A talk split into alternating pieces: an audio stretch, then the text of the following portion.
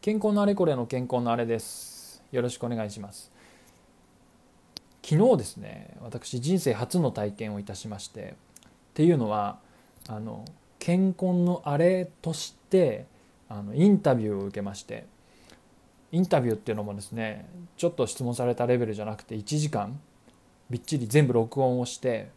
でこの今日私が喋ってるこの録音はあのしばらく経ってからアップロードしようと思ってるんですけどもなんでかっていうと、えー、昨日のインタビューっていうのはポッドキャストミーティングっていうあのポッドキャスト番組がありましてそのポッドキャストミーティングの収録をしたんです。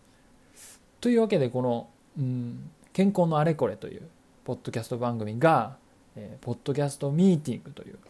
番組で紹介されます。その番組っていうのはですね、あの皆さんムックスタディ日本の歴史っていう番組ご存知ですか？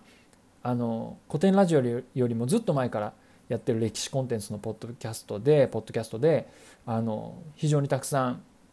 視聴回数を稼いでるっていうか人気番組なんですけどそこであの MC 役を務めていらっしゃる小川文吾さんって方がいて小川文吾さんにインタビューしてもらったんですよ。めちゃくちゃ緊張しましたね。最近のに私の近年のに私の出来事の中ではだいぶ緊張しましたね。でもすごく楽しかったです。でこの録音はそのポッドキャストミーティングの私の回が公開された後に出そうと思ってますんであのぜひこれが皆さんの耳に届く頃にはポッドキャストミーティングで私のインタビューが公開されてるはずなんでぜひそちらも聞きに行ってください。概要欄にリンクを貼っておきます。で私はちょっと気持ちが熱いうちにその思いを取ろうと思って今日録音を回していると。そういう状態です、えー、小川文吾さんにいろいろ聞いていただいてその番組はですね毎回ゲストに、えー、同じ質問をするんです。大体同じ質問をするんです。でそのゲストっていうのはポッドキャストをやっている、まあ、個人だったり2人組だったり3人組だったり。で結構ねマニアックなポッドキャスト番組をあの取り上げてらっしゃって私の番組なんかもねマニアック中のマニアックだと自分では思ってるんですけどいやだからねツイッターのあのダイレクトメールで、えーと、ザイグっていうあのなんか制作会社なのかな？広告とかやってらっしゃる会社の企画でポッドキャストミーティングっていう番組はやってるみたいなんですけど運営会社ですねつまりその番組の。その財具の方からあのダイレクトメールをもらったんですけどインタビューは小川文吾ですって書いてあってもうびっくりしましたね。嬉しかったな憧れの人。で私が考えるムクスタディ日本の歴史ってあの古典ラジオは結構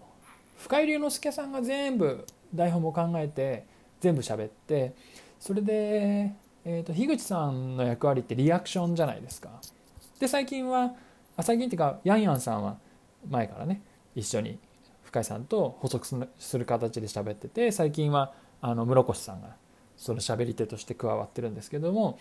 樋口さんの役割ってリアクションだなと思ってだから結構エンターテインメントっぽいなって思ってたんですよ。でムックスタディ日本の歴史って私はもうちょっとねジャーナリズムっぽい香りを感じるというか MC 役である小川文吾さんがその語り手である広瀬さんが歴史を語ってるんですけどその語り手の広瀬さんをこうちょっと路線を導いたり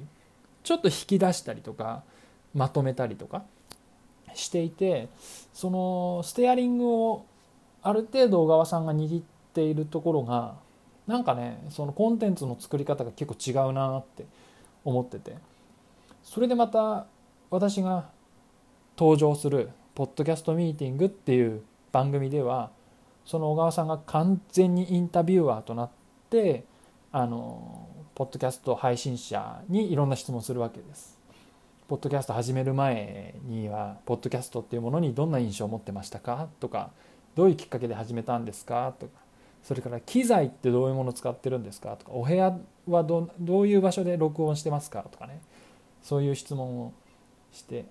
あと健康のあれさんの番組ってどんな構成でどんなこと喋ってるんですかとかねあの聞いていくんですけどそれがまたねこう雑誌っぽくって同じ質問をして来週は違う人がそれに答えるわけですよね。っていうとね聞いていくと面白くってあの次は誰が出てどんな風に答えるのかなって楽しみになる番組であのすごくあの実は今回インタビューのお話を伺うまでポッドキャストミーティングっていう番組知らなかったんですけどあの私のインタビュー当日までに公開されてるやつは一通り聞いて面白かったですね。今後も聞きますね。絶対聞きますね。いろんな人の機材とかねあと原稿を作ってるか作ってないかとかね。あの聞けるのもすごく勉強になるっていうか参考になるし面白いですよ。あのでそう実際小川文吾さんに質問してもらって嬉しかったのはですねその制作会社である在宮の人がインタビューするゲストを決めてるんじゃなくて小川文吾さん本人が選んでるらしいんですよ。これ言っていいのかな？わかんないけど。って言ってました。で嬉しくてあ小川文吾さんに見つけてもらったんだと思ってね面白かった嬉しかったですね。本編はぜひそのポッドキャストミーティングの方聞いていただきたいんですけど本当に光栄なことにそのインタビューの中で小川文吾さんの方からあの私ぜひちょっと個人的に聞いてみたいこう企画じゃないですけどアイディアがあるんですけどって話であのこんなようなところでこんな風な話撮ったり収録したら面白いんじゃないですかね。個人的に聞いてみたいなって言ってくださってあのそれはね是非実現したいと思いました。します。のでちょっとここでもあのインタビューの中でもちょっとね編集とかしてるかもしれないから分かんないけどインタビューの中では言ったんですけどあの改めて宣言しますけどその現場に行って橋とか堤防とかね